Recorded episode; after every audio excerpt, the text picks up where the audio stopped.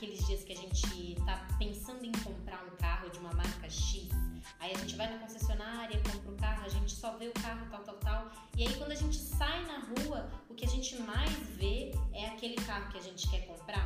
Ou quando a gente descobre que alguém próximo da gente, uma amiga, uma colega de trabalho, uh, namorada, nossa mãe, de repente está grávida. Já reparou que a gente fica sempre observando as pessoas e a gente identifica o máximo de mulheres grávidas possíveis?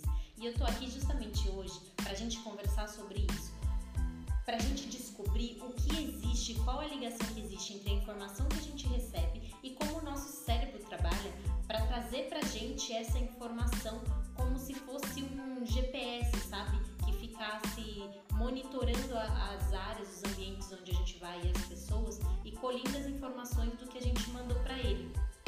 Aí eu vou falar bem rapidinho uns termos de neurociência mas é bem rapidinho, fica calmo, fica tranquilo que dá para entender. Quando a gente manda uma mensagem sobre um objetivo que a gente quer, sobre uma meta que a gente quer, algo que a gente quer muito para o nosso cérebro, ele ativa o nosso sistema reticular. E aí, o nosso sistema reticular, quando ele começa a funcionar, ele, ele fica em estado de alerta.